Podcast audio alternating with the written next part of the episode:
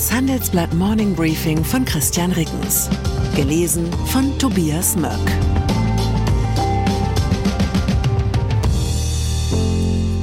Guten Morgen allerseits. Heute ist Montag, der 18. Dezember 2023 und das sind unsere Themen. Vorgeschmack.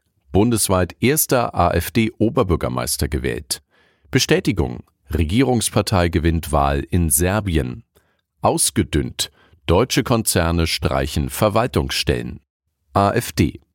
Das kommende Jahr wird maßgeblich darüber entscheiden, wie viel politischen Einfluss die AfD in Deutschland gewinnt. In drei ostdeutschen Bundesländern werden neue Landtage gewählt. Am 1. September in Sachsen und Thüringen und eine Woche später in Brandenburg. In allen drei Ländern steht die AfD bei Umfragen um die 30 Prozent und dürfte damit stärkste Fraktion werden. Wie haltbar die Schwüre der anderen Parteien sind, die AfD um jeden Preis von der Regierungsmacht fernzuhalten, wir werden sehen. Aus AfD-Sicht ist fast noch verheißungsvoller, dass zeitgleich mit der Europawahl in neun Bundesländern am 9. Juni Kommunalwahlen anstehen. In den fünf ostdeutschen Bundesländern könnte es vielerorts zu einem Durchmarsch der AfD in die Stadträte und Kreistage kommen. Ein kleines Donnergrollen als Vorgeschmack auf die 2024 drohenden politischen Extremwetterereignisse gab es gestern im sächsischen Pirna. Dort hat der AfD-Kandidat Tim Lochner die Wahl zum Oberbürgermeister gewonnen. In der Kreisstadt mit 40.000 Einwohnern kann die AfD bundesweit erstmals ein solches Amt besetzen. E-Autos Vermutlich nicht das allerbeste Mittel, um den Vertrauensverlust in die etablierten Parteien und den Zulauf zur AfD zu stoppen, ist das überraschende Aus der E-Auto-Förderung. Ab heute gilt, frei nach Rilke, wer jetzt keinen Antrag hat, der stellt keinen mehr, wer jetzt ohne Prämie ist, wird es immer bleiben, wird leiden, wüten und lange Posts auf X schreiben. Mit dem plötzlichen Aus der Kaufprämie hat die Ampel mal wieder maximal trampelig agiert. Parallelen zum Heizungsgesetz drängen sich auf. Ähnlich wie beim Heizungsgesetz könnte es sein, dass die Bundesregierung am Ende nachbessern muss. Wäre ich E-Autokäufer, ich würde meine Hoffnung auf die Prämie noch nicht völlig begraben. Serbien. Die Partei von Präsident Alexander Vucic hat am Sonntag die Parlamentswahl in Serbien gewonnen. Nach Auszählung von 80 Prozent der abgegebenen Stimmen sahen Meinungsforscher die serbische Fortschrittspartei SNS mit 46 Prozent der Stimmen als klar stärkste Kraft. Gegenüber der vorherigen Wahl vor 17 Monaten legte die SNS um zwei Prozentpunkte zu. Bleibt es dabei, würde sie im Alleingang über eine absolute Mehrheit im Parlament verfügen. Die liberale Opposition vereinigte 23 Prozent der Stimmen auf sich. Drittstärkste Kraft wurde die Sozialistische Partei Serbiens SPS mit sieben Prozent der Stimmen. Sie regiert seit 2012 in einer Koalition mit Vucic's SNS. Stellenabbau in deutschen Unternehmen könnten im kommenden Jahr tausende Stellen wegfallen. Zahlreiche Konzerne haben in den vergangenen Wochen neue oder erweiterte Pläne für mehr Effizienz angekündigt. Vor allem Firmenverwaltungen sind betroffen. Bei VW, Continental, Bosch, Lanxess und Merck etwa wird teils kräftig gestutzt. Laut Recherche meiner Kolleginnen und Kollegen vom Unternehmensressort gibt es drei Treiber für die Entwicklung. Die Unternehmen reagieren auf die anhaltende Konjunkturschwäche und den dadurch wachsenden Kostendruck. Firmen wie etwa Bayer und Evonik fühlen sich durch bürokratisches Arbeiten in den Firmenverwaltungen gebremst und bauen deshalb radikal um. Und mit neuer Digitaltechnik wie künstlicher Intelligenz glauben Firmen, ihre Prozesse verschlanken und einfache Tätigkeiten einsparen zu können.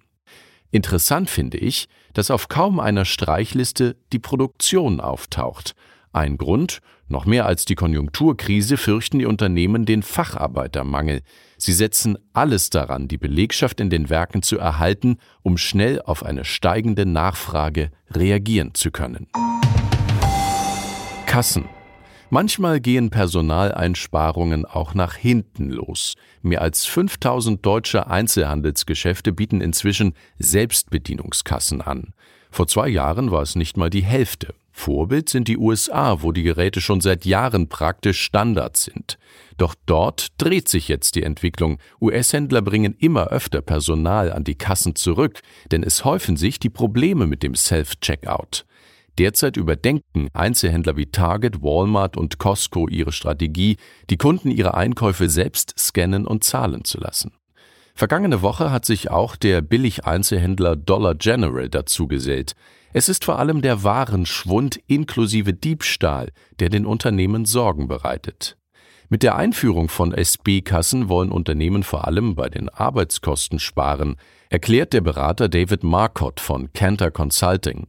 Doch die Systeme sind fehleranfällig. Wenn der Schwund normalerweise bei 2% liege, dann liege der akzeptierte Schwund mit SB-Kassen durch Kundenfehler, Systemfehler und absichtlichem Betrug bei 4%, so der Experte. Und das sei vielen inzwischen schlicht zu viel Verlust. Haushalt. Wenn es mit den deutschen PISA-Ergebnissen im bisherigen Tempo weiter bergab geht, könnte eine Abituraufgabe im Fach Mathematik schon bald folgendermaßen lauten.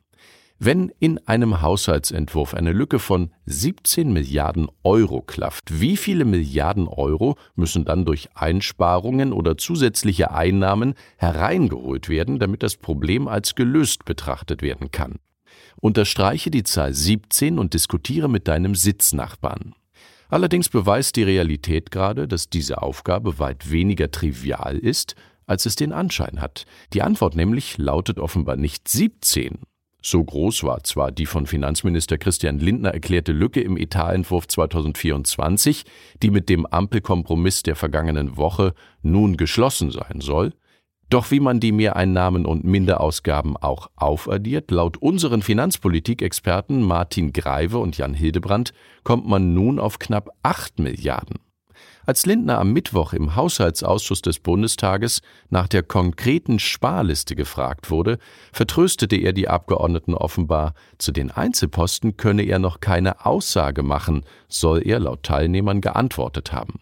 Inzwischen kursiert unter den Ampelparlamentariern gar das Gerücht, die Lücke habe gar nicht 17, sondern nur 12 Milliarden betragen, was immer noch ein Saldo von gut 4 Milliarden offen ließe. Fazit, die Zahl 17 zu unterstreichen und noch einmal mit dem Sitznachbarn zu diskutieren, könnte eine gute Idee für die Bundestagsabgeordneten sein, bevor sie diesem mysteriösen Haushaltsentwurf zustimmen. Ich wünsche Ihnen einen Wochenauftakt, an dem Sie auch mal 17 Grade sein lassen. Herzliche Grüße, Ihr Christian Rickens.